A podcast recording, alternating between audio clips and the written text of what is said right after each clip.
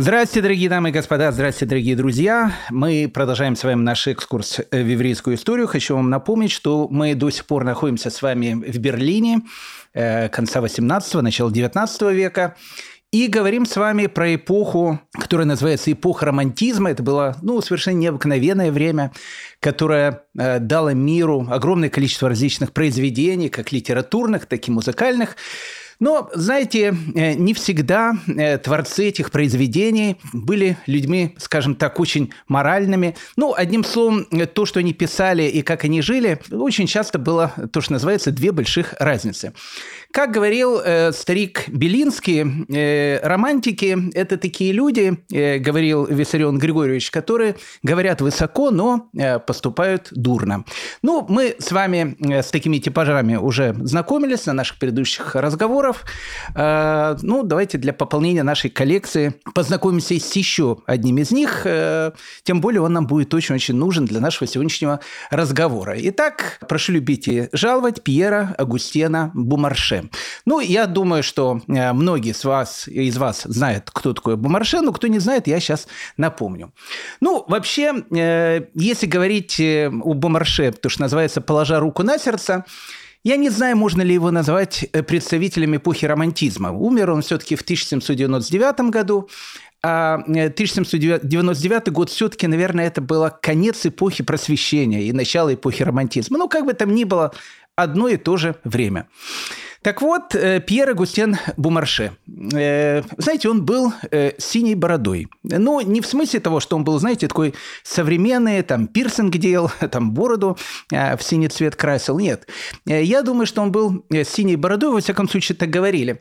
Как бы это выразиться более интеллигентно? В плане своего отношения к женскому полу. Вообще Бумарше был человек совершенно необыкновенный. Э, он занимался нелегальной продажей оружия, э, торговал рабами. Э, вот Black Lives Matter очень, очень, мне кажется, будет им тоже важно это узнать, эту информацию. Ну, у него было огромное количество разных профессий. Даже какое-то время он был учителем арфы у дочерей короля Людовика XV. Так вот, Пьер Агустин Бумарше, когда ему было 24 года, он женится на богатой вдове. Нужно сказать, что э, свою фамилию Бумарше э, он тоже получил благодаря э, этой богатой вдове, у которой было такое поместье, которое просто так называлось. Они прожили, не знаю, счастливо, несчастливо, пару лет. И вот его жена, будучи ну, совершенно молодой, здоровой женщиной, вдруг внезапно умирает. Ну и злые языки начали поговаривать, а не травянул ли любящий муж свою любимую жену. Э, через какое-то время, совсем небольшое время, э, Бумарше опять женится. И опять женится, э, как это ни странно звучит, тоже на богатой вдове. Этот брак продлился еще более короткий срок. Через два года богатая вдова, опять же, будучи пышущей здоровьем, ну, в общем, нормальная здоровая женщина, тоже скоропостижно умирает. И вот с этого самого момента за Мумарше весь 18 век и э, поползли такие слухи, а не травит ли э, наш э, герой своих любимых жен. Ну, нужно сказать, что Бумарше был человеком в этом отношении очень порядочный. У него был ну, такой друг, который его спонсировал, очень богатый человек, его звали Дюверне. А, они дружили какое-то время. Через некоторое время Дюверне тоже умирает. Я в данном случае Бумарше ни в коем случае не обвиняю, может, умирает собственно собственной смертью. Ну вот, э, буквально э, через э, несколько дней после его смерти Бумарше приходит к нотариусу с завещанием и говорит о том, что Дюверне все свое состояние переписал на Бумарше. Ну, тут уже все возмутились, сказали, что Бумарше сделал подлог завещания. Ну, в общем, все превратилось в большой скандал. Я не буду рассказывать всю биографию Пьера Агустина Бумарше, но еще раз человек был, скажем так, яркий, одним словом. Э, знаете, у Александра Сергеевича Пушкина э, у него есть такая трагедия, э, называется она «Моцарт и Сальери». Так вот, Моцарт, он спрашивает Сальери, а правда ли, что автор «Данаиды» травил своих жен? Ну, надо сказать, что «Данаида» – это одно из произведений Бумаршена, которое Сальери написал оперу. Ну, Сальери никак не отвечает на этот вопрос. Скажем так, вопрос остался без ответа. Ну, как бы там ни было, Бумарше, он был был автором не только Данаиды, он был автором произведения, ну, благодаря которому, наверное, он известен всему миру. Произведение, посвященное такому испанскому плуту, которое звали «Фигаро». Э, две оперы были написаны э, по его либретто. Одна опера была написана Моцартом, э, Вольфом Амадеем, которая называлась «Женитьба Фигаро», а вторая опера была написана Россини. Она называлась «Сивильский цирюльник». Так вот, как раз вот в «Сивильском цирюльнике» Фигаро говорит очень хорошие и важные слова для нашего сегодняшнего урока. Понимаете, Фигаро был таким плутом, который мог, ну как бы это помягче выразиться, ну, в общем, мог сидеть одновременно на двух стульях. Он был и тут, он был и там. И э, одна из самых, наверное, известных арий э, в опере Россини это как раз когда Фигаро поет, Фигаро говорит здесь, Фигаро там, Фигаро здесь, Фигаро там. Он успевал быть сразу в двух местах, и э, нужно сказать, что э, Плуту Фигаро э, это э, каким-то образом удавалось сделать. Ну, скажем так, во времена Бумарше многие пытались э, повторить подвиг Фигаро. Одним из этих людей, который пытался повторить этот подвиг, был человек, которого звали Давид Фриндлендер. Э, мы с ним знакомились с вами. Давид Фридлендер – это тот человек, который в самом начале XIX века предложит берлинскому пастырю о том, что, в принципе, мы бы, говорит, все э, пришли бы в, в лютеранскую веру, но только э, с одним условием, э, ну, в общем, как без последствий. То есть мы бы как бы формально становимся лютеранами, но, в общем, неформально мы вообще люди вообще не очень там верующие, да, даже если верующие, у нас, в общем, наша какая-то вера, наши какие-то представления, верим мы, там, не знаю, во вселенский разум, там, в инопланетян и так дальше, ну, в общем, в кого угодно. То есть мы формально переходим в лютеранство, и нас, э, нам формально дают все гражданские права, потому что мы больше себя чувствуем э, немцами, чем евреями. Но мы помним, что это все закончилось скандалом, э, потому что сказали, что так в лютеранство не переходит, либо вы верите значит, в, не только в, в Отца, но и Сына, ну и Святого Духа, соответственно, либо вы, в общем, как бы в лютеранство не переходите и оставайтесь теми, кем вы есть на самом деле. Но это будет в будущем. А в 1772 году в Берлине э, искали человека на должность главного раввина этого города. Ну, так как город, как мы понимаем, был необыкновенный, э, в том плане, что эпоха просвещения уже заканчивалась, эпоха романтизма начиналась, о которой мы с вами говорили два предыдущих э, урока. Давид Фридлендер, который был довольно, ну, таким, он был еще молодым, но был довольно влиятельным человеком в общении, решил, что нужно найти равина, который, с одной стороны, понимаете, будет как бы и человек э, просвещенный, ну, то есть, э, который скажет, знаете, плевал я на это все, в общем, приходите э, в синагогу, будем играть в шаббат там на гитаре. Ну, будет весело, одним словом. Ну, как бы с одной стороны. А с другой стороны, чтобы он был человеком там еще и знающим.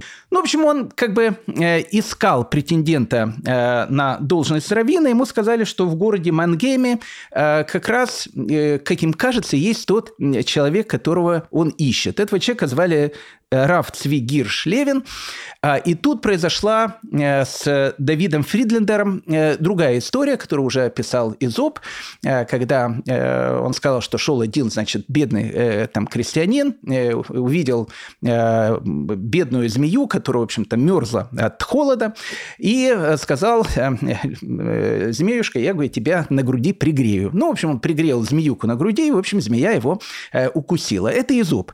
Так вот, Давид Фридлендер э, посчитал, что Раф Цви Гиршлевин – это тот человек, который, в общем, поможет э, берлинским евреям, ну, то, что называется мягко э, распрощаться с иудаизмом, в общем, стать людьми мира, ну вот, в плохом или в хорошем значении этого слова пригрел на груди у себя Равина, с которым потом у него было много-много разных проблем. Так вот, мы и начнем сегодняшний наш рассказ с Равцви Гирша Левина, который в 1772 году Давид Фридлендер приглашает на пост главного равина Берлина.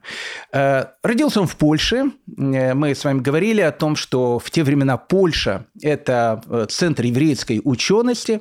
Когда он был еще молодым человеком, э, переселился он в такое маленькое местечко, которое называлось Галугай э, в Галиции. Там он был раввином этого местечка, такого маленького городка. Это еще была Речь Посполитая. Был э, очень грамотным человеком, э, ну, действительно очень хорошо разбирался и в философии, и в математике, и очень хорошо знал естественные науки. При всем при этом э, это был человек, э, то, что называется, очень ортодоксальный, очень религиозный и очень-очень мудрый человек. Э, то есть то, что называется равин с большой буквы. Вот Раф Цвигирш Левин жил в этом маленьком местечке Галугай, был, опять же, там главным раввином, жили страшно бедно.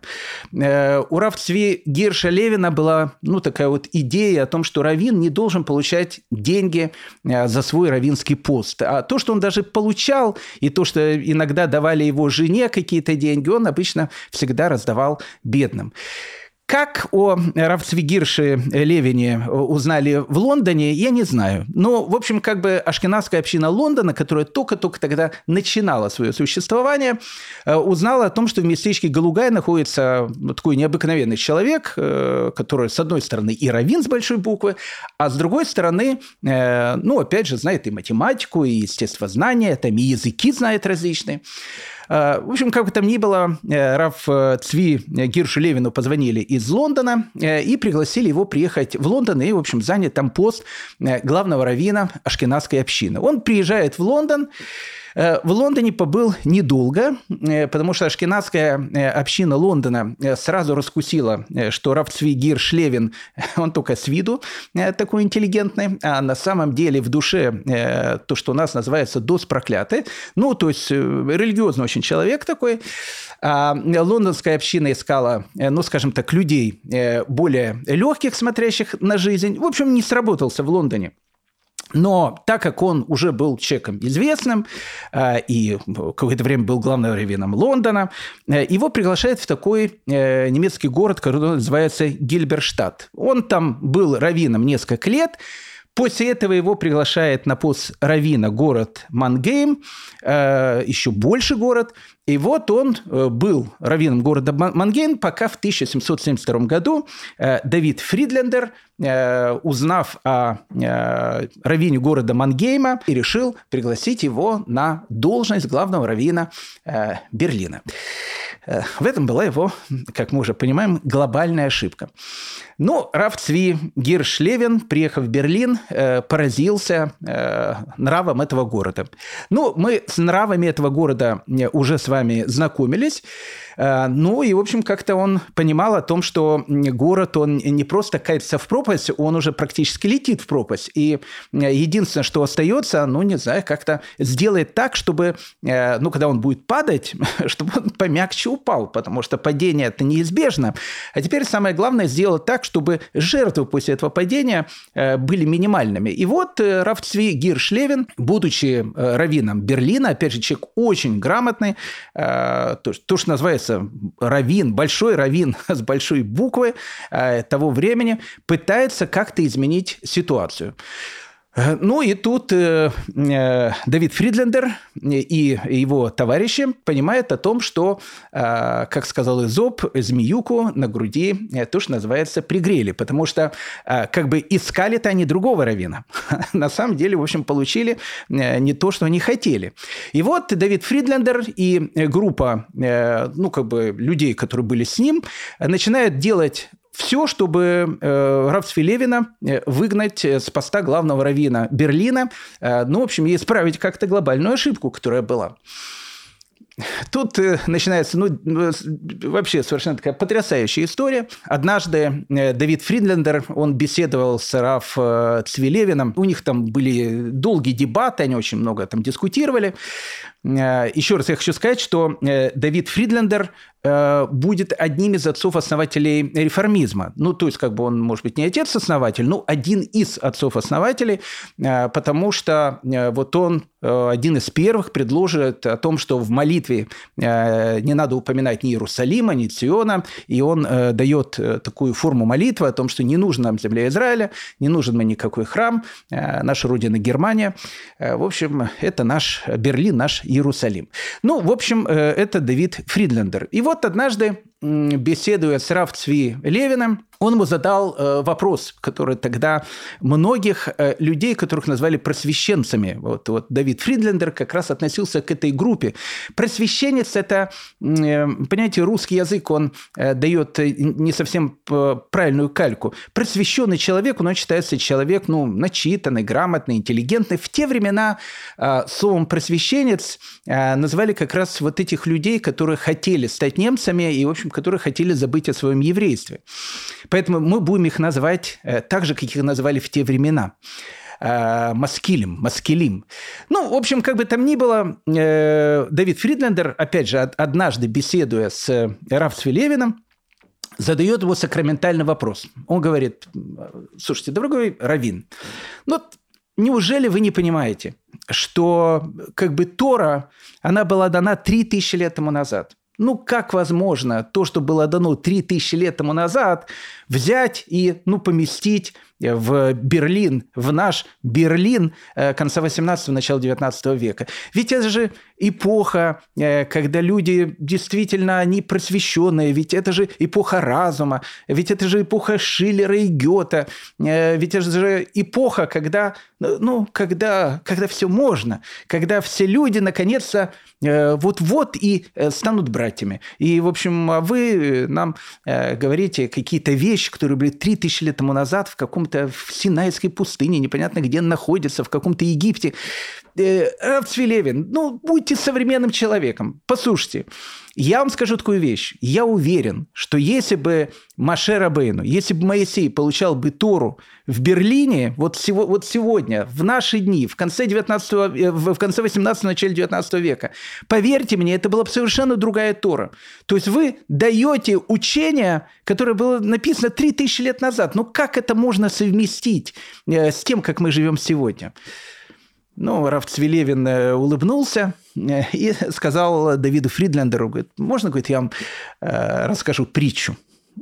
Тот сказал, ну, рассказывайте, рэпе. Не знаю, чем вы меня убедите, рассказывайте. Знаете, в одном местечке, вы знаете, я же из Польши, из Галиции. Вот однажды в одном местечке у нас один человек решил, богатый человек, поехать на ярмарку. Дело было зимой, было очень холодно, а ярмарка, э, куда он ехал, она, э, там была всего лишь один день. И вот он нанимает кучера нашего местного и говорит ему такую вещь. Смотри, у меня ярмарка один всего лишь день. Сможешь ли ты меня довести до этого города за определенное время, чтобы я успел на эту ярмарку? Ну, этот э, Балагула, то, что называется у нас там извозчик, э, говорит, ну да, почему бы нет, э, почему бы не довести? Он говорит, ну смотри, так как э, ярмарка идет всего лишь один день, я хочу с тобой сделать такой договор. Я тебе заплачу в три раза больше, но ты мне гарантируешь, что ты меня, ну, чтоб там ни было, довез до ярмарки. Но если ты э, меня до ярмарки не доводишь, ты, в общем, платишь мне большой, в общем, штраф, э, потому что я потеряю огромные деньги. Ну, Балагула, этот извозчик, подумал секунду, ну, говорит, ну, почему бы и нет? Ну, давайте. У меня, говорит, лошади такие, знаете, как стрелы, э, как, знаете, 250 километров в час бегут, в общем, быстрее любого скоростного поезда. Почему бы не довести? Ну вот они поехали, а дело был зимой, началось вьюга, э, холод, э, в общем, они сбились с пути, заблудились. Ну и тут э, Балагула, извозчик, понимает о том, что э, они не то что на ярмарку ни на какую не успеют. Э, главное, чтобы еще на морозе не замерзнуть. Ну, приехали на какой-то постоялый двор. Понятно уже было, что никуда они не успевают. И Балагула говорит этому купцу о том, что, слушайте, ну, смысла ехать дальше нету, мы и так опоздали на ярмарку, возвращаемся в наш родной Бердичев. Ну, в общем, они возвращаются в местечко, ну и э, купец говорит э, этому балагуле о том, что, ну, как бы договор ценнее всего на свете, поэтому с вас, в общем, неустойчка. Ну, Балагула говорит, чуть неустойчка. Ну, слушайте, я-то вас, вас бы довез, но вы просто видели о том, что была страшная буря, был, в общем, очень сильный снег. И как вы думаете, как я мог вообще довести до этого города? Ну, купец говорит, ну мы же договаривались с тобой, я тебе сказал, я тебе плачу в три раза больше, но если ты меня не довозишь, ты мне платишь неустойку. Ну, э, Балагула отказывается, э, купец настаивает. Ну, как говорится, э, когда гусары ссорятся, они кричат к барьеру, а когда э, евреи спорят, они кричат к равину. Ну, в общем, они пришли к равину. Пришли к равину, рассказали всю эту историю. Равин выслушал одну сторону, вторую сторону и говорит Балагуле о том, что по закону Торы ты должен заплатить неустойку этому купцу. Вы так договаривались. Ну, тут уже Балагула очень расстроился и спрашивают у Равина, «Э, знаете, говорит, уважаемый Раф, я э, заплачу неустойку, но у меня к вам вот только один вопрос. Он говорит, ну да, задавай. Скажите, скажите, пожалуйста, уважаемый Равин, а в каком месяце евреи получили Тору на горе Синай? Ну, Равин удивился, у нас это э, каждый ребенок знает. Он говорит, ну, как, ну, в Сиване э, получили Тору на горе Синай. Он говорит, а Сиван, это какое время года? Ну, он говорит, ну, обычно конец весны, начало лета. Балагула говорит, вы понимаете, Тору, которую получил Моисей, он получил летом. А представляете, как Моисей, который получил Тору летом, мог предположить, а что будет, когда эту Тору будет соблюдать зимой.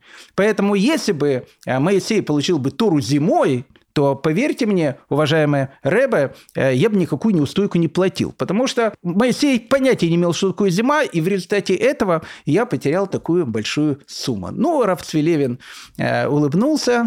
Ну, Давид Фридлендер, я думаю, мало понял этого намека, потому что после таких притчей наезды э, на Равина э, начинались еще больше. Ну, все э, дошло до того, что Равина объявили, в общем, не объявили, а пожаловались на него местным властям, но это только в Берлине могли пожаловаться, о том, что Равин не соблюдает заповеди Торы. то есть, то есть, ну, опять же, то есть пожаловались люди, которые э, заповеди Торы уже забыли, что это такое, пожаловались на Равина э, о том, что не может быть э, э человек раввином, который не соблюдает заповеди Торы. Произошла э, совершенно потрясающая ситуация – Э, жил да был в Берлине в эти самые времена, это, э, опять же, э, самый-самый конец 18 века, жил да был в эти времена в Берлине человек, ну, в общем, который женился, молодой человек, ну, такой балагула, не балагула в смысле, что он извозчиком был, а то, что он там, ну, в общем, богемный такой был. В общем, в салонах там крутился. Ну, в общем, мы с вами описывали все это время. Ну, в общем, и будучи молодым человеком, он э, умирает. Я не знаю, почему он умирает. Либо он умирает, потому что было э, модно умирать до 30 лет, э, пустив все пулю в лоб, как мы говорили. Э, либо он умирает от какой-то болезни. Ну, в общем, как бы там ни было, э, этот молодой человек умирает. У этого молодого человека был брат. Э, тоже, э, скажем так, человек далекий очень от духовности но которому очень нравилась жена его брата, когда брат еще был, ну, в общем, живой. А тут брат, значит, умер, и э, этот человек говорит, ну вот прекрасная такая вот вещь, э, нужно как раз сделать ливератный брак. Мы уже говорили с вами про ливерантный брак. Э, этот закон не только описан в Торе, э, но это закон, который еще ну, так красиво говорил э, ученик известного шведского каббалиста Рав Карлсона. Его звали Малыш. Ну, так, ну, такая кличка у него была, Малыш, Катан. Он спросил когда-то у своей мамы, когда он был маленький, он говорит, а говорит, мам, говорит, а когда мой брат женится и, и, и умрет, мне нужно будет жениться ли на его старой жене. Ну, и мама малыша сказала, не волнуйся, э, сынок, э, тебе на его, значит, старой жене э, жениться не нужно будет. И она была абсолютно права.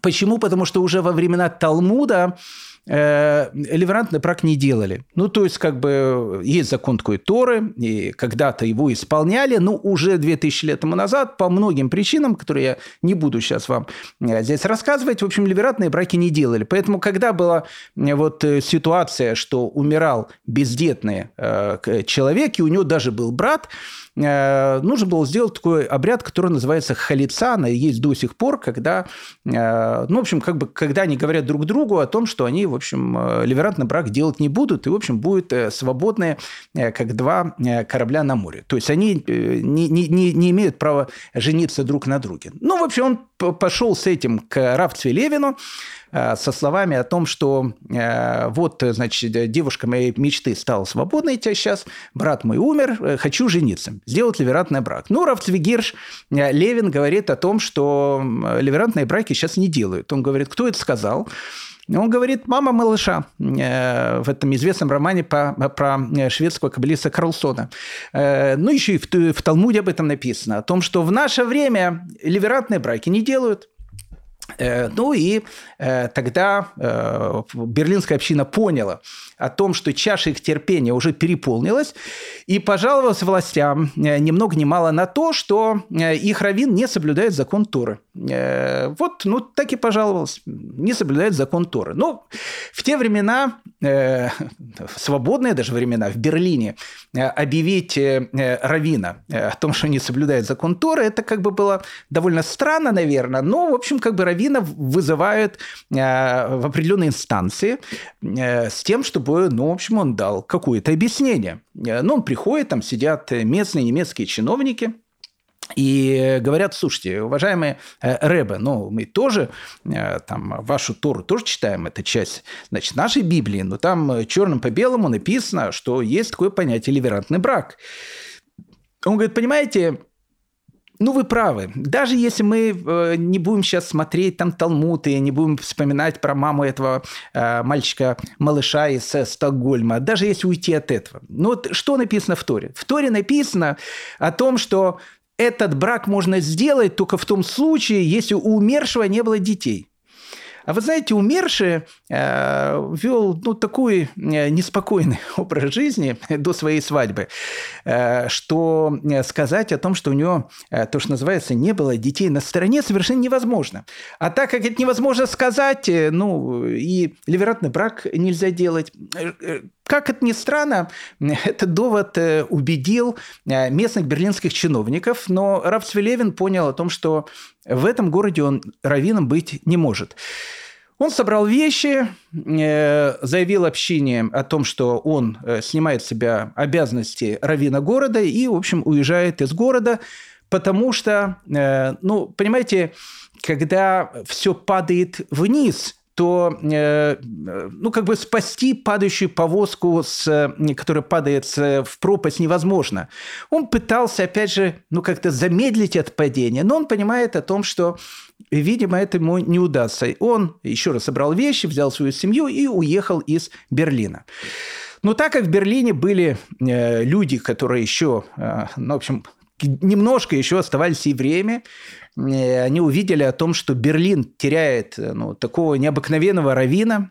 Он действительно был человеком совершенно необыкновенным, дом у него был всегда открыт, он помогал всем людям, но то есть это был равин с большой буквы.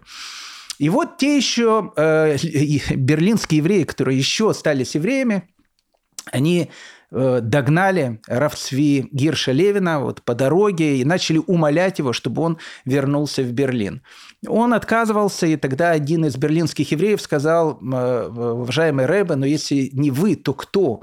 Если вы не вернетесь, то Берлин для еврейского народа вообще пропадет. Единственная надежда – это на вас. И Левин э, возвращается в Берлин. Э, интересно, незадолго до своей смерти, а умер он в 1800 году от сердечного э, приступа. Ну, в общем, как бы это было понятно, э, потому что местная община просто убила Равцвелевина не в смысле физических, как Бумарше, скорее всего, а в смысле своим отношением. Он он пытался бороться как борец ну, до последних секунд своей жизни. Так вот, незадолго до своей смерти он Э, выступал в синагоге берлинской и сказал совершенно потрясающую такую притчу. Он говорит, знаете, я же, говорит, из Галиции. Вот я помню, когда я был еще молодым, э, у нас там где-то в Галиции, я зашел в, ну, в местную харчевню и вижу, сидит какой-то забулдыга, худой, заросший, такой пьяный, э, денег, видимо, нет, ну, такой бомж бомжом, такой несчастный такой человек. Я сел, говорит, рядом с ним, спрашиваю у него, а кто вы? Откуда вы? Он говорит, я Ецерара. Я, говорит, дурное начало человека. В Галиции, он говорит, знаете, дурное начало человека было совершенно несчастным. Оно вот, вот выглядело как забулдыга. Работы у него не было, э, кормиться было не за что. Вот он так и выглядел. Знаете, говорит, когда я только приехал в Берлин, я встретил этого человека на улицах Берлина, но э, тогда он был уже немножко, ну, вот более такой, э, ну, щечки уже порозовели, и он выглядел уже намного здоровее, но он бегал каждую секунду. Каждую секунду он куда-то бегал, и я даже не смог с ним поговорить, потому что он каждую секунду был занят. Э, потому что в Берлине у него было столько работы, которую дурное начало человека могло сделать человеком. А сейчас, говорит, знаете, я буквально сегодня, идя в синагогу, встретил его на улице Берлина. Что это было за человек? Что это было за Ецерара?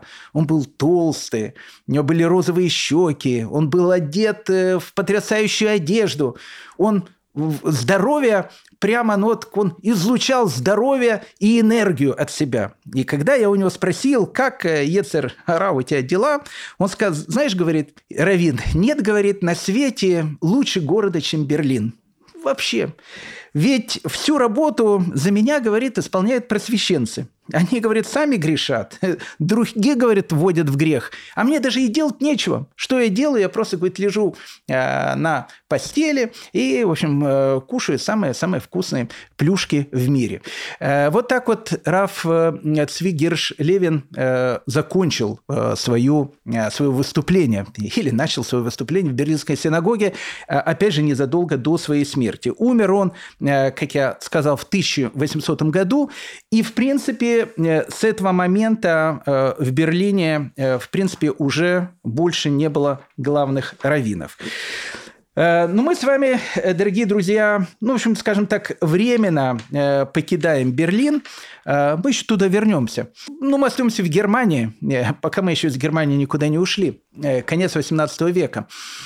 Знаете, Германия в те времена, э, ведь это было не единое государство. Мы сказали, оно было разбито на огромное-огромное количество разных вольных городов, там, я не знаю, княжеств и так дальше. Мы э, имели с вами дело с э, Берлином, столицей Пруссии, ну, наверное, самым большим государством Германии того времени, которое потом всех объединит и станет той Германией, которую мы сейчас знаем.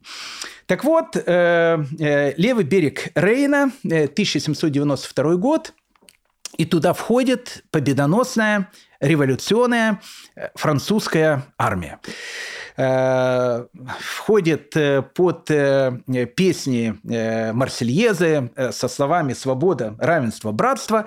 Ну и практически сразу они берут три, наверное, одних из самых старинных города Германии, ну, в еврейском плане, которые евреи любовно называли таким сокращением «шум», где буква «ша» – это был «шпеер», буква «в» это был Вормс, и буква М это был Майнц. Майнц, Вормс и Шпеер. Э, города, которые находятся на левом побережье Рейна.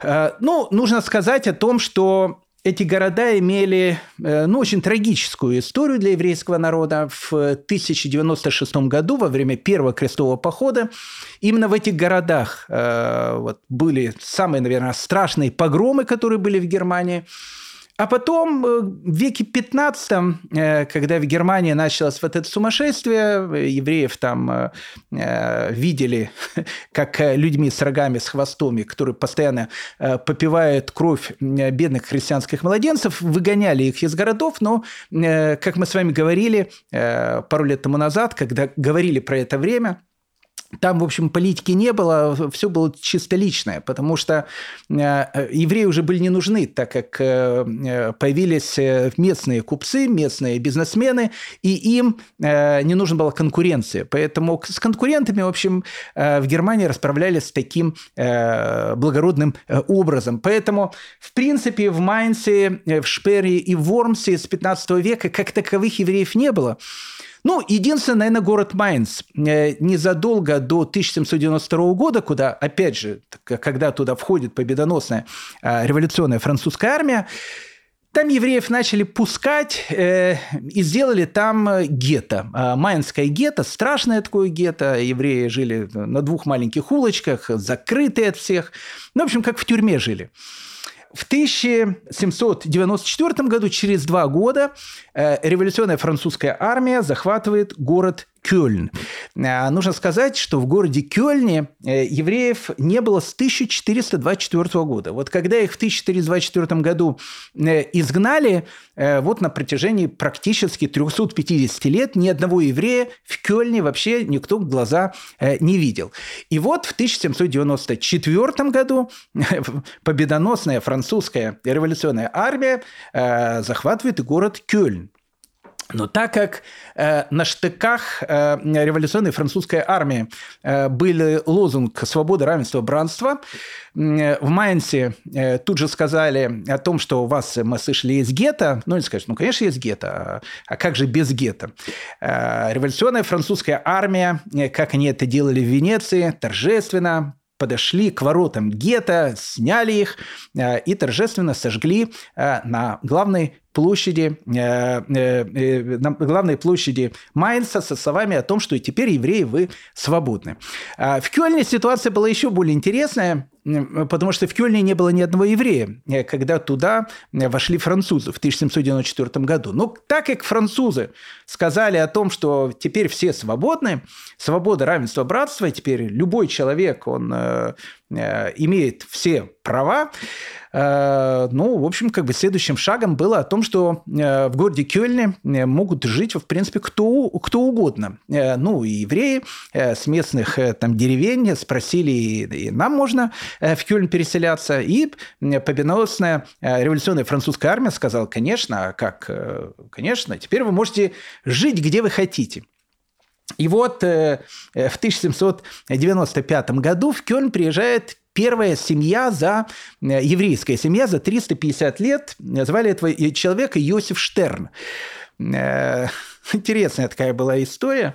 Э, но он приезжает в Кёльн, в Кёльне евреев нету. Э, на него смотрят, опять же, как на инопланетянина, потому что, ну, в общем, дедушки не видели евреев, прадедушки не видели евреев. 350 в Кёльне на евреев было табу. И вот, значит, приезжает, Йосиф Штерн, официально снимает квартиру там, ну, в какой-то части города, и буквально в первую-вторую ночь спит он, и вдруг он слышит на улице голоса «Юден Гераус, Юден Гераус».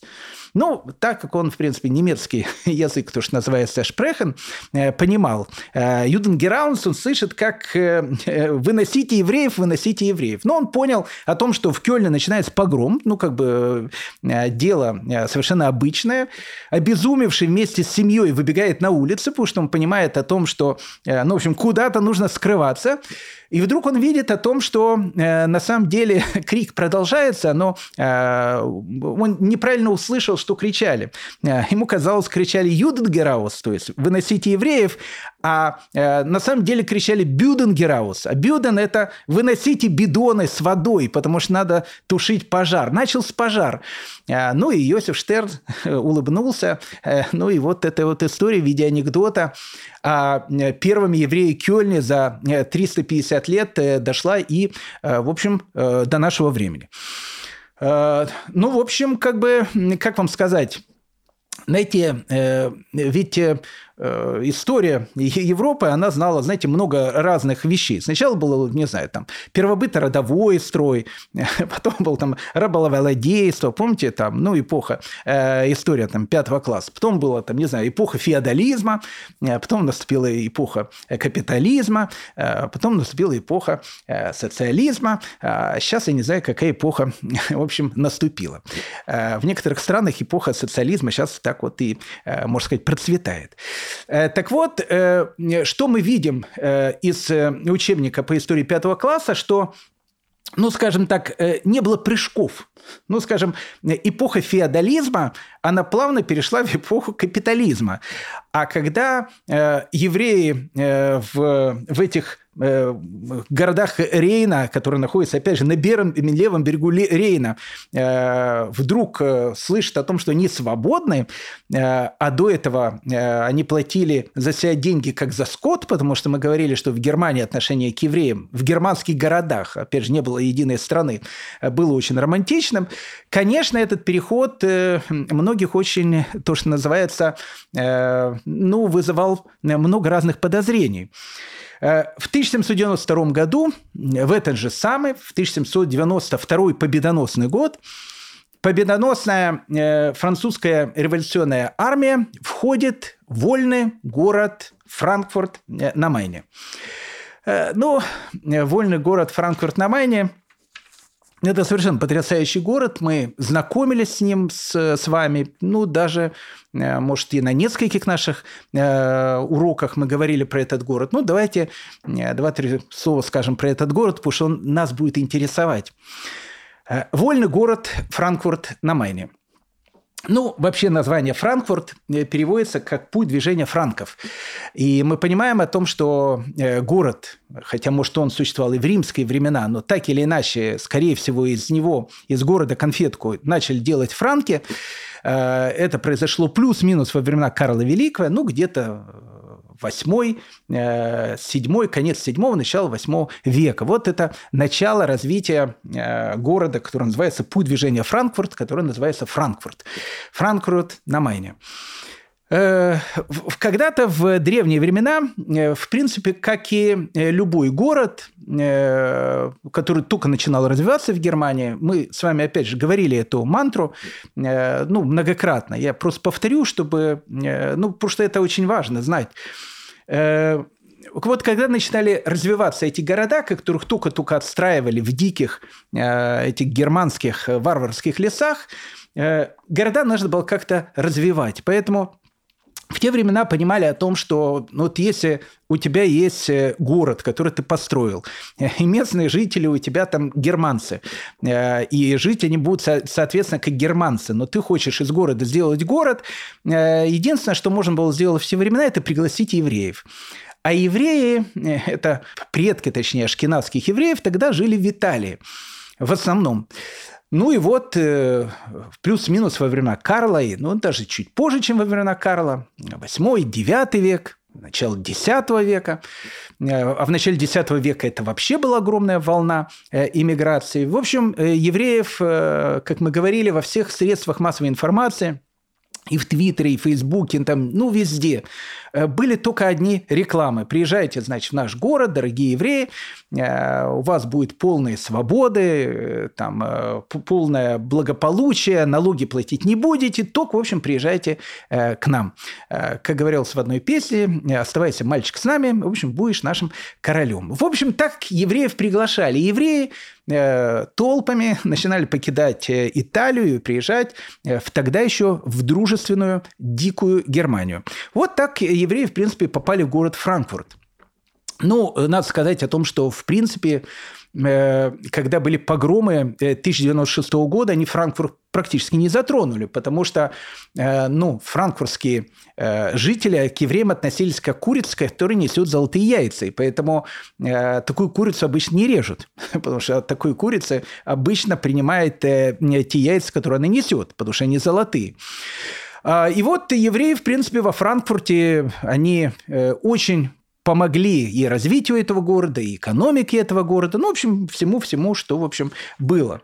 А, но э, времена начинали меняться, э, и если в XI веке во Франкфурте евреев там не вырезали во время погромов, но тут наступает уже более дикий XIII век – а в XIII веке, как вы помните, в 1240 году, опять же из учебника э, пятого класса, э, татаро-монголы э, захватили город-герой Киев. Ну, в общем, начинается татаро-монгольское нашествие. Чингисхан, Баты, ну, в общем, все это помнят со школы. Э, в Германии э, татар-монгол э, тоже боялись. Никто не знал, кто это. Знали, что какие-то страшные полчища, они, в общем, надвигаются на Европу. Все это очень боялись. Ну и уже к XIII веку в полудиком Франкфурте вдруг сказали о том, что на самом деле татаро-монголы – это евреи. Даже не только евреи, это потерянных 10 колен Израилевых. И на самом деле почему татаро-монголы, вот они собираются э, все дальше и дальше идти в Европу.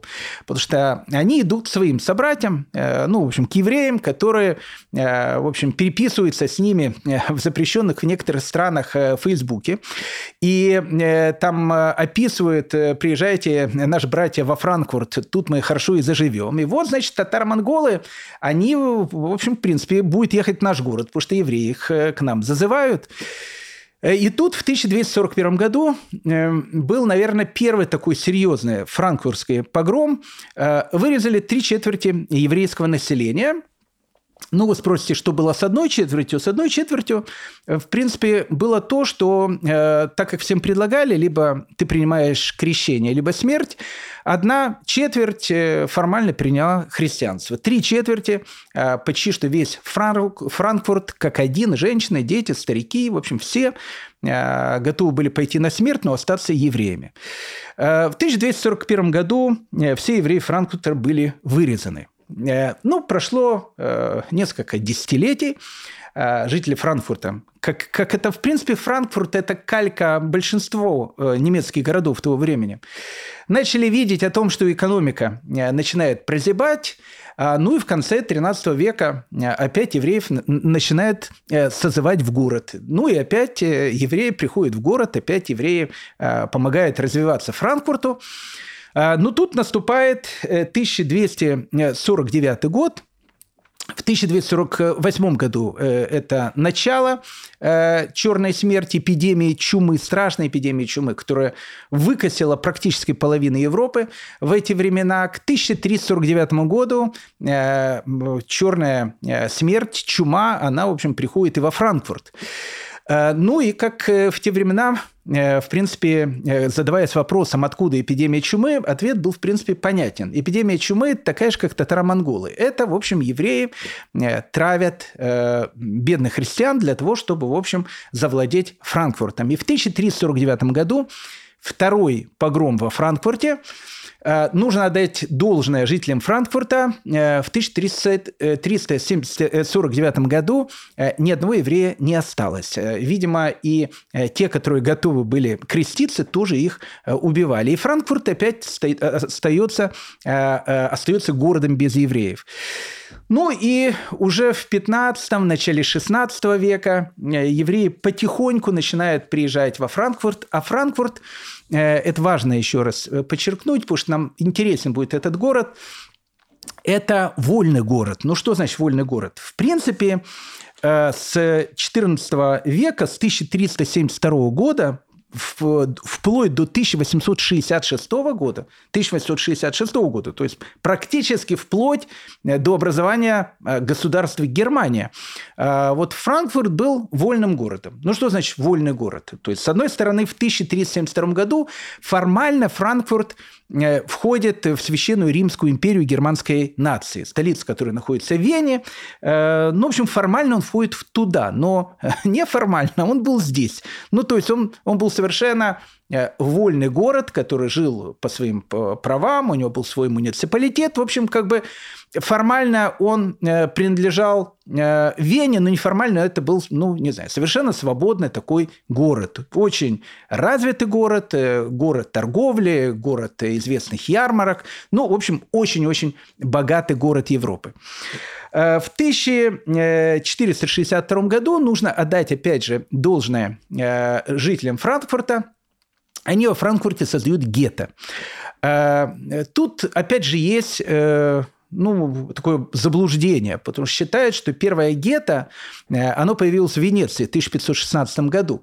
Ну, тут, как бы, как говорится, правы и те, и те. Почему? Потому что, ну, вообще, само название гетто, как мы говорили, оно происходит от района Венеции, который называется Джетта.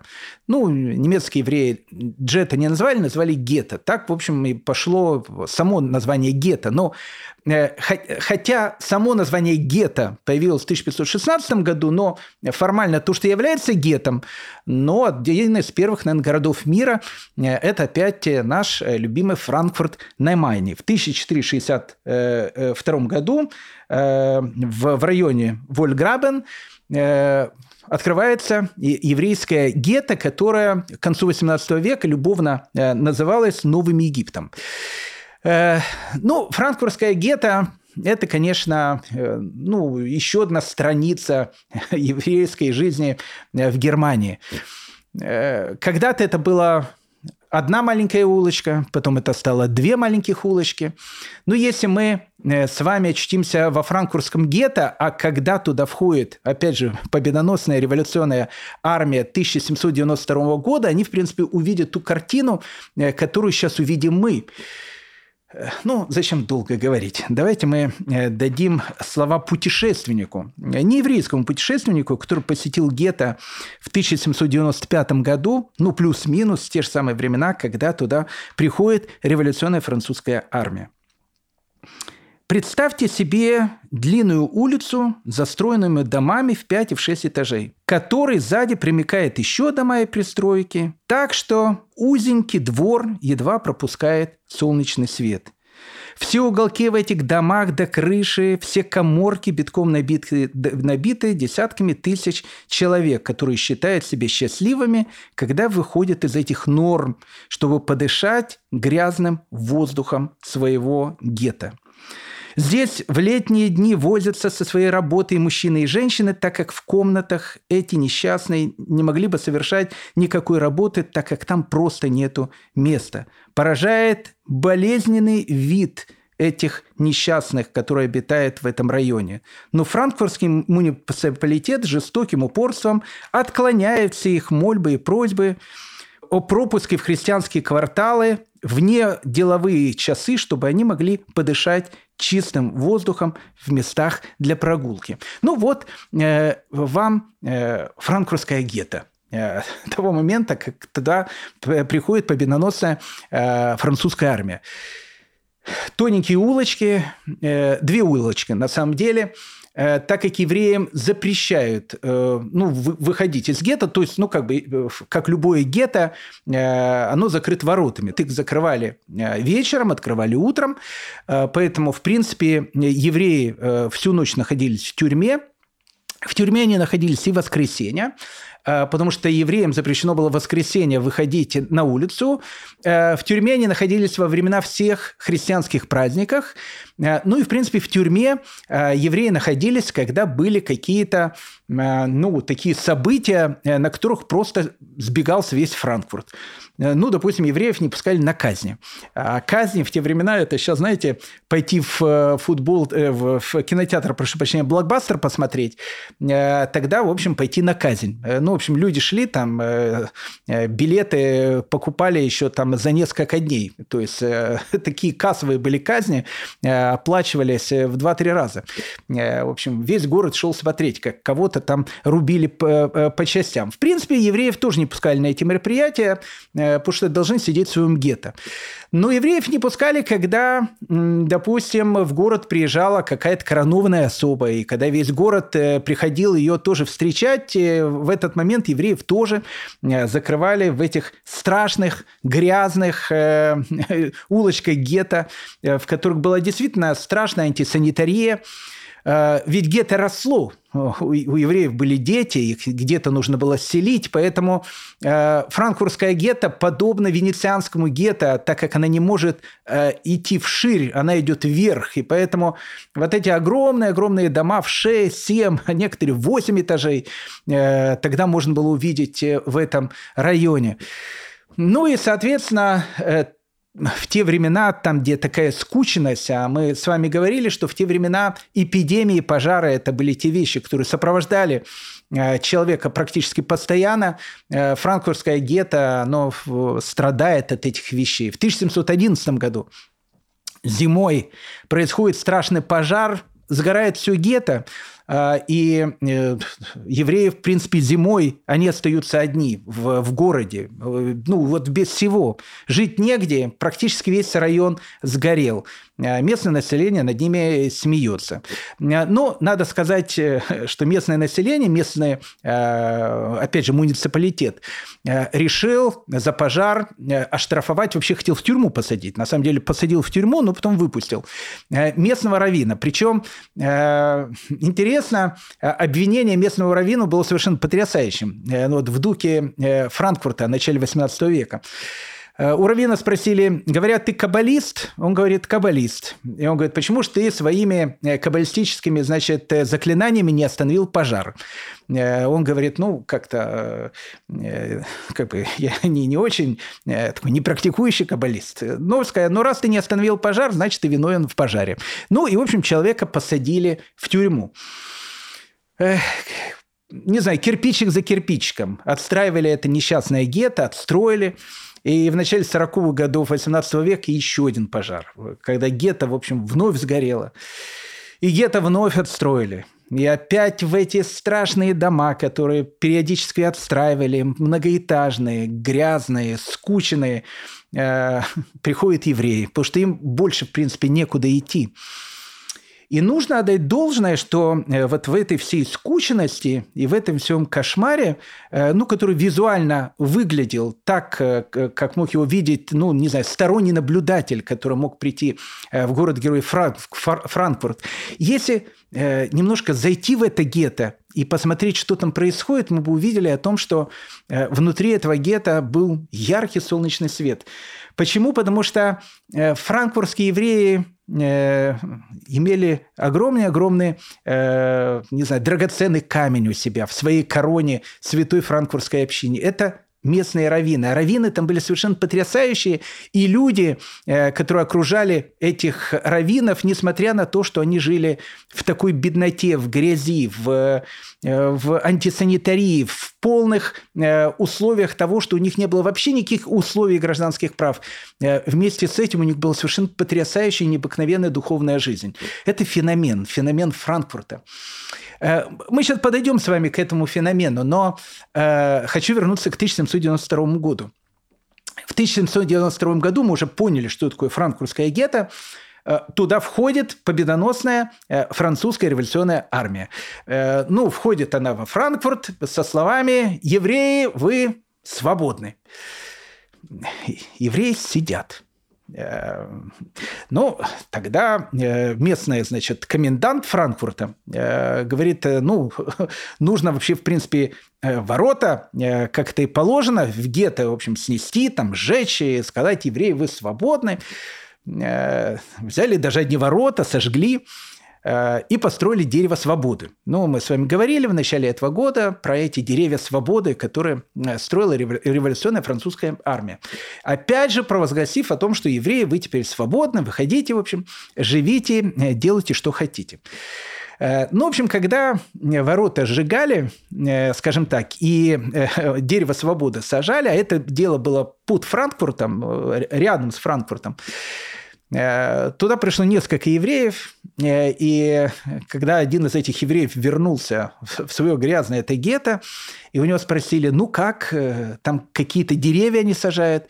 Он говорит, да, да, знаете, говорит, дерево-то они посадили, но, знаете, это дерево без корня, а вместо кроны у него фригийская шапка. А фригийская шапка – это шапка революции. Э, поэтому дерево долго расти не будет без, э, без корней. И, в общем, как воду смотрели, потому что в том же самом в 1792 году прусская, потом венская армия начала штурмовать э, Франкфурт э, для того, чтобы выбить оттуда французов. Э, и когда, в принципе, прусаки штурмовали Франкфурт, евреи кричали «Долой французов, французов, да здравствует прусский король!» Потому что евреи понимали о том, что они настолько привыкли, о том, что они жили во Франкфурте в состоянии таких вот полуживотных, что они понимали, что ну, вот этот глоток свободы – это все иллюзия. Когда он пройдет, наступят вновь тяжелые будни. И они были правы.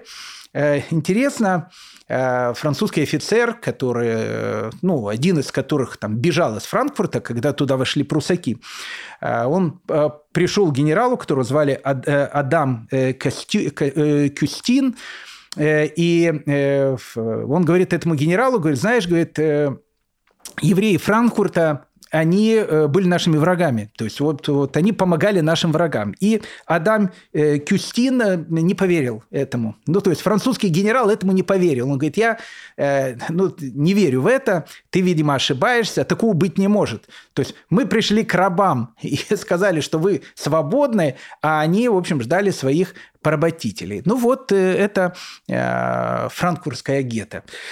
Э, в июле 1796 э, года э, Франкфурт опять заняли французы. Очередной раз.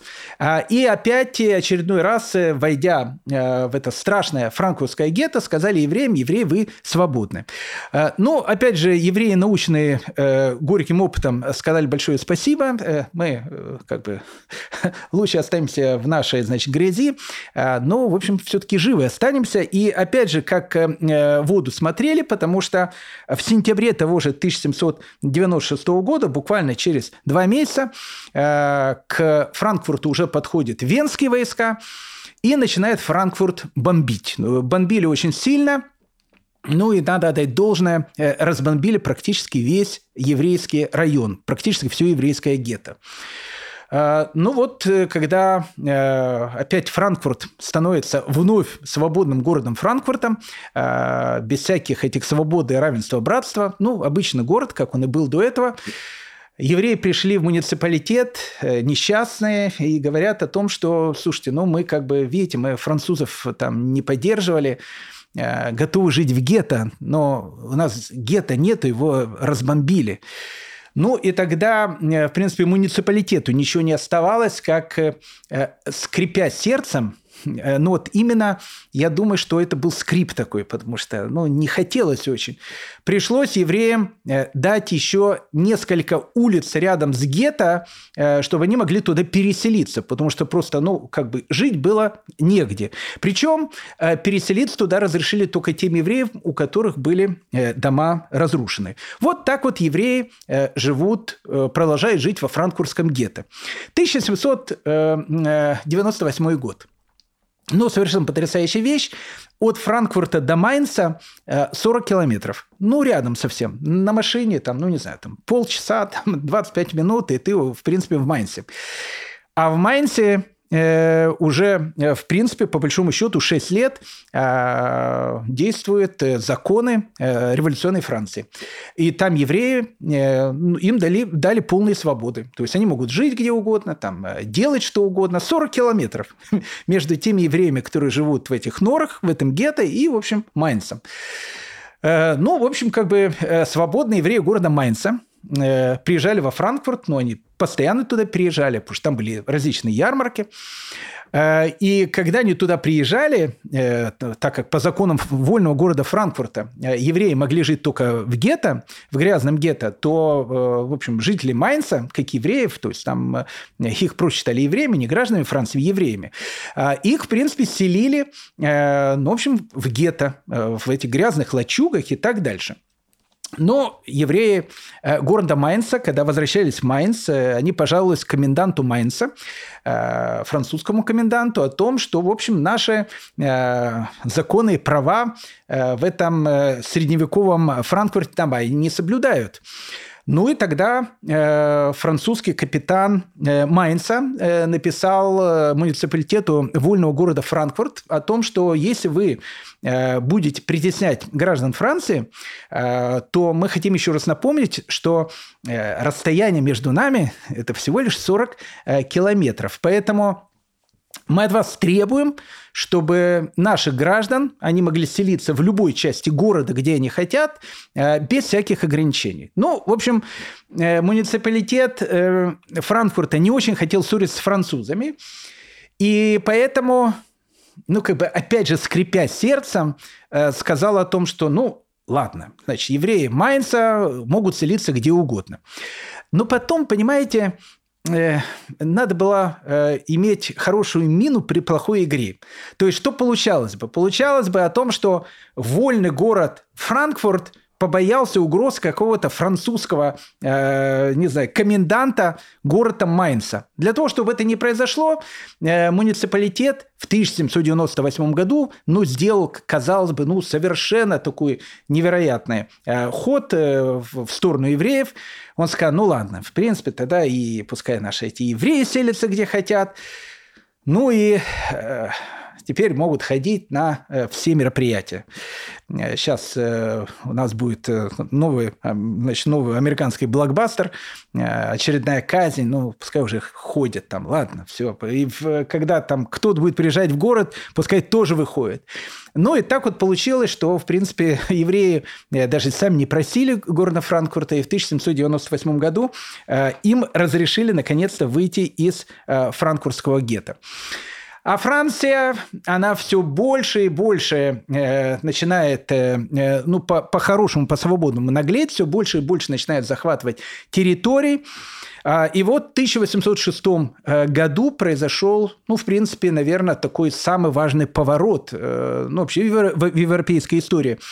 А, последний император э, Священной Римской империи Франц II в 1806 году сказал о том, что э, с этого момента Священная Римская империя, германская нация перестает существовать.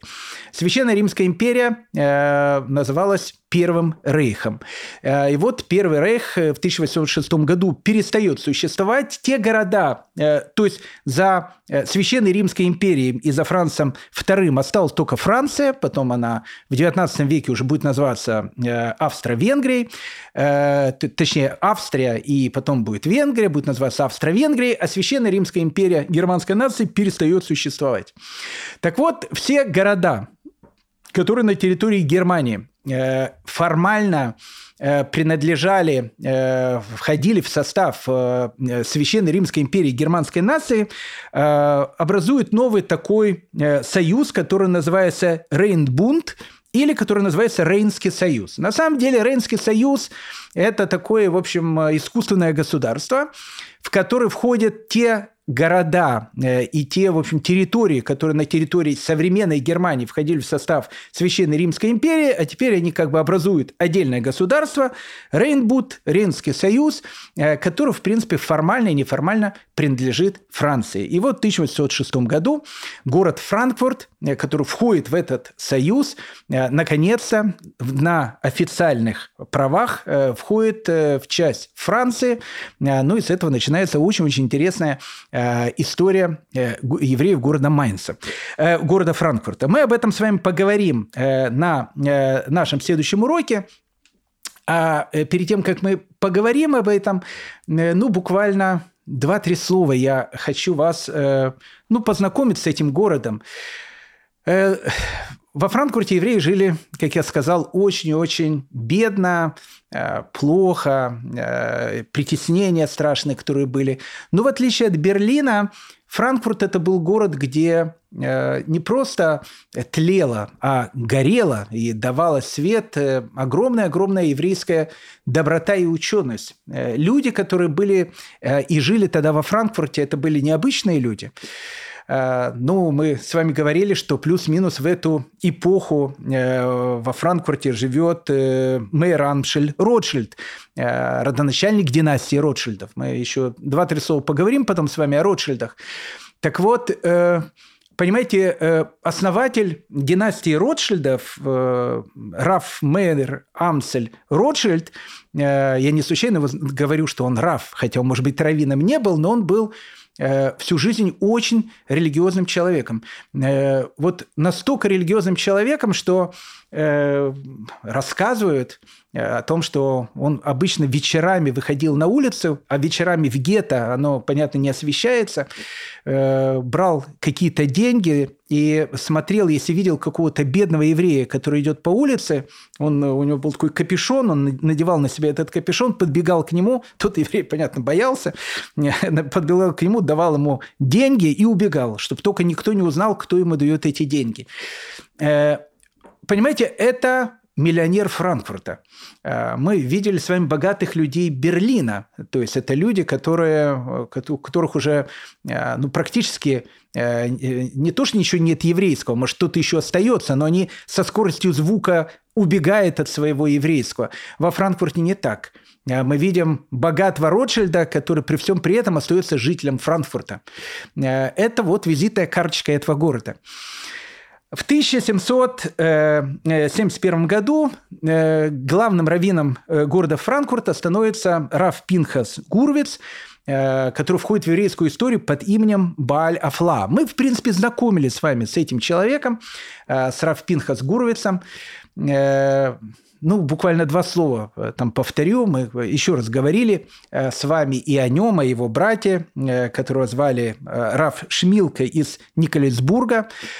И Раф Шмилка из Николесбурга и Раф Пинкас Гуровец, Балефла, который, опять же, так входит в еврейскую историю по названию своей книги, два гениальных брата из городка, городка Чертков, который находится в Галиции – они были э, в свое время учениками Магида из Межерич, э, человека, с которого, в принципе, пусть и Баалшемтова происходит распространение хасидизма. Ну и потом, после смерти своего учителя, хотя, опять же, Рафпинхас Гурвиц еще до смерти своего учителя, потому что Магит из Межерич умирает в 1772 году, а э, приглашение на э, должность главного равина Франкфурта он получает в 1771 году. Э, и Раф Пинхас Гурович становится главным раввином одного из самых ученых э, городов э, ну, тогдашней Европы, потому что Франкфурт, в принципе, э, мог э, соревноваться, мог соревноваться с крупными центрами тогдашней Литвы и Польши. То есть это был город учености. И поэтому э, Раф Пинхас Гуровец, э, он принимает э, вот это вот приглашение стать главным раввином Франкфурта. Э, есть легенда.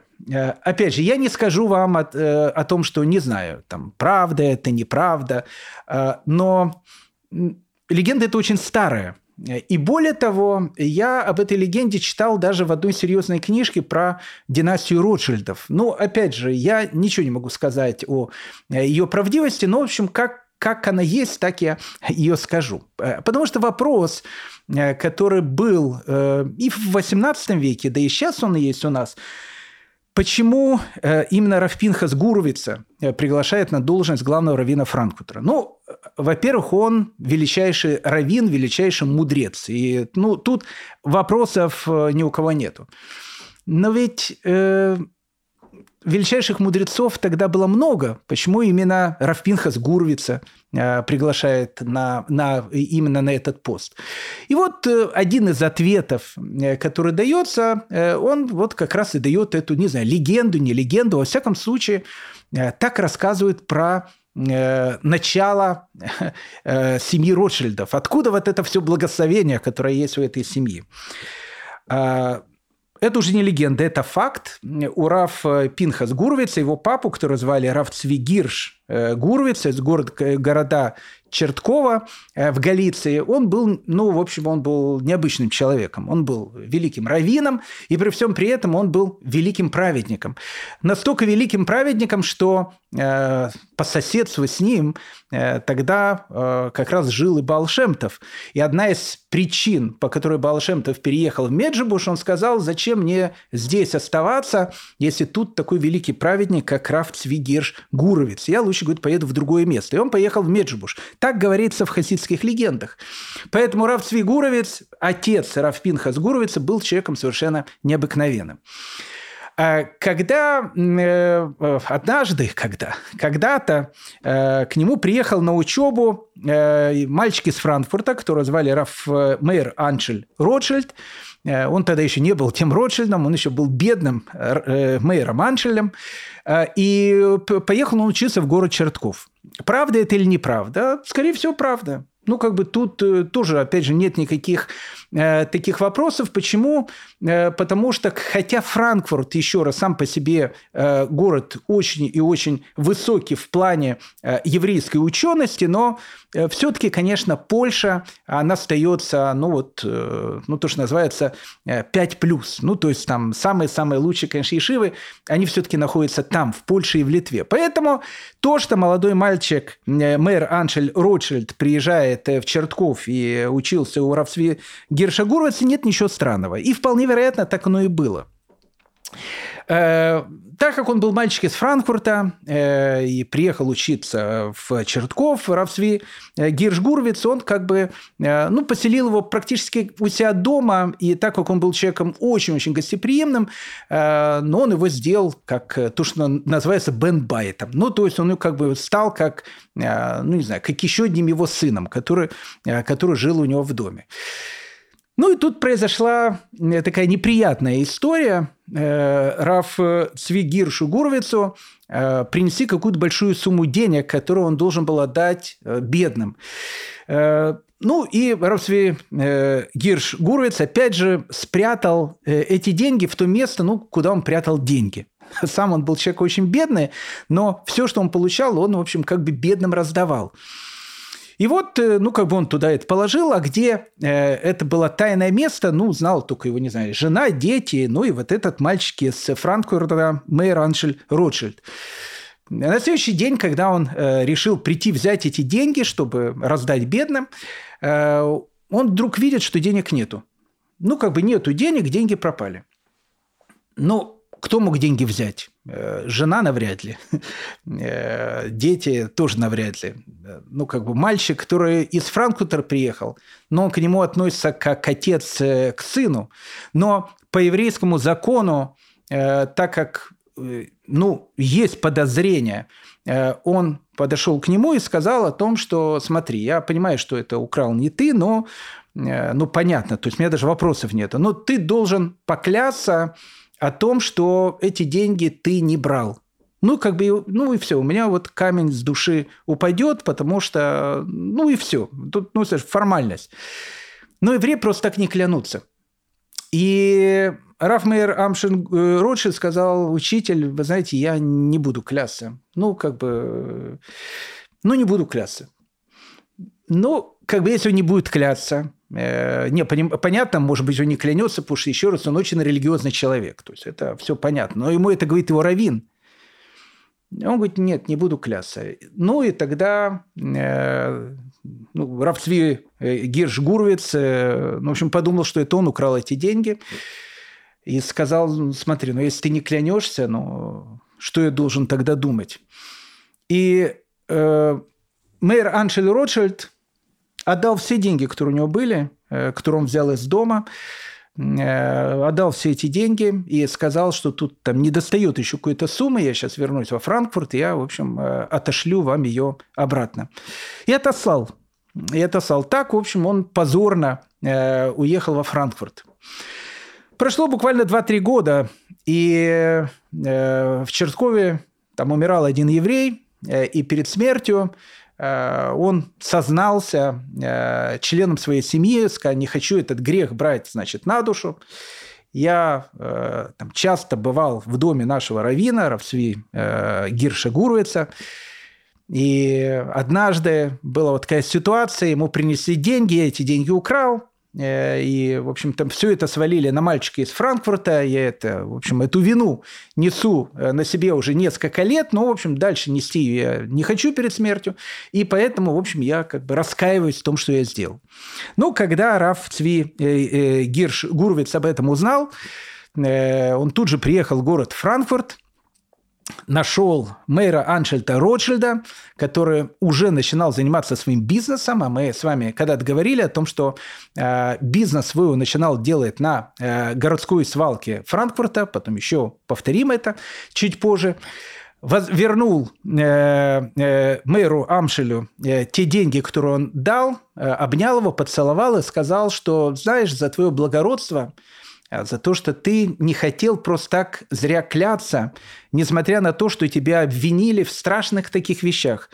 я хочу дать тебе благословение, чтобы ты и твои потомки всегда процветали и всегда э, помогали еврейскому народу. И э, благословение Равсви Гирш Гурвица, оно, как мы видим, э, исполнилось 100%. Поэтому Э, говорят, что когда искали еще раз главного раввина Франкфурта э, в 1771 году, Раф э, Мейер Аншель Ротшильд, он еще не был таким влиятельным членом общины, но он уже был очень богатым членом общины, поэтому как бы идея была его, чтобы пригласили Раф Пинхас Гурвица занять пост главного раввина Праги, э, э, Франкфурта, прошу прощения. И вот когда Раф э, э Пинхас Гурвиц э, приезжает в город-герой Франкфурт, э, франкфуртские евреи ну, сделали тот обычай, как, как они, как правило, встречали главных раввинов своего города. Когда карета, которая ведет главного раввина, подъезжала к Франкфурту, въезжала к Франкфурт,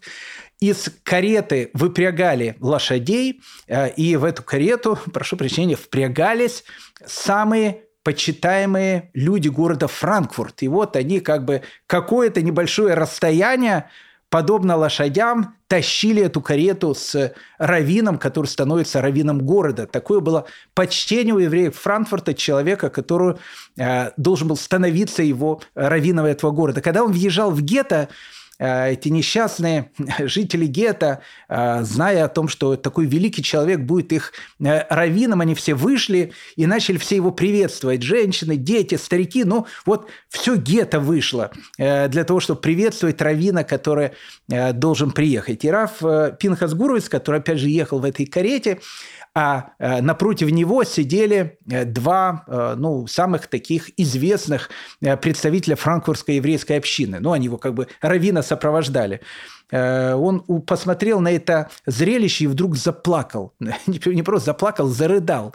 И когда эти два самых почитаемых человека франкфуртской общины спросили у Раф, Сви, у Раф Пинхас Гуровица, почему он плачет, он говорит, знаете, мне кажется, что мое тело везут в похоронной катафалке на кладбище, и весь город, он пришел, чтобы попрощаться со мной. Скажите, пожалуйста, говорит, у вас во Франкфурте часто, говорит, бывают такие похороны? Так вот, э, Раф э, Пинхас Гурвиц э, приезжает в город Франкфурт. Необыкновенно скромный, мудрый человек, который был главным раввином этого города до 1805 года. Э, ну, очень-очень много лет, с 1771 по 1805 год. Поэтому вот все вот эти перетрубации, э, вход Наполеона, уход Наполеона, все вот эти вот истории, которые происходили во Франкфурте, главным раввином этого города остается э, Раф Пинхас Гурвиц. Рядом с Раф Пинхас Гурвицем во Франкфурте находится еще один раввин. Э, ну, совершенно необыкновенный человек такой, э, который э, не просто был раввином этого города, он не, не был раввином, он был главой э, одной из ешив этого города, человек, которого звали Натан Адлер. Ну, это вторая звезда Франкфурта на Майне. Великий раввин, человек, который открыл ешиву и великий каббалист – Э, про Раф Натана Адлера э, ну, существует огромное количество разных историй. В основном все истории, которые мы знаем про э, Раф Натана Адлера, мы знаем это от его ближайшего ученика, которого звали Маше Сафер, или который в еврейскую историю входит под именем Хатам Сафер. Это один э, из будущих, э, наверное, глав э, ашкенадского еврейства, который будет в Европе. Он был ближайшим учеником и Раф Натана Адлера, и главного раввина Равспинхас Гурвица. С Рафнатаном Адлером нам нужно будет познакомиться, потому что, еще раз, человек совершенно необычный, каббалист, и, и огромное количество еще раз историй про него существует. Э, мы обязательно э, поговорим с вами об этих историях, но уже в следующей серии. В следующей серии, дорогие мои друзья, я вас, опять же, приглашаю в город Франкфурт. Мы с вами проговорим, ну, во-первых, про Рафнатана Адлера, познакомимся с ним, и посмотрим, что же будет происходить в этом городе с этим легендарным франкфуртским гетто, когда в 1806 году он действительно станет практически частью Франции, и, и когда на практически 7 э, или, или даже, э, ну да, около 7 лет э, всеми время этого города дадут свободу. И что из этого будет выходить? Поэтому наша следующая лекция будет посвящена Наполеону в Германии. Поверьте мне, это одна из самых интересных тем, которая есть. Там есть много о чем рассказать, но об этом всем уже в следующей серии. Спасибо, дорогие друзья, что вы были вместе со мной. Желаю всем всего самого доброго, э, лучшего. Э, ну и до новых встреч. Счастливо.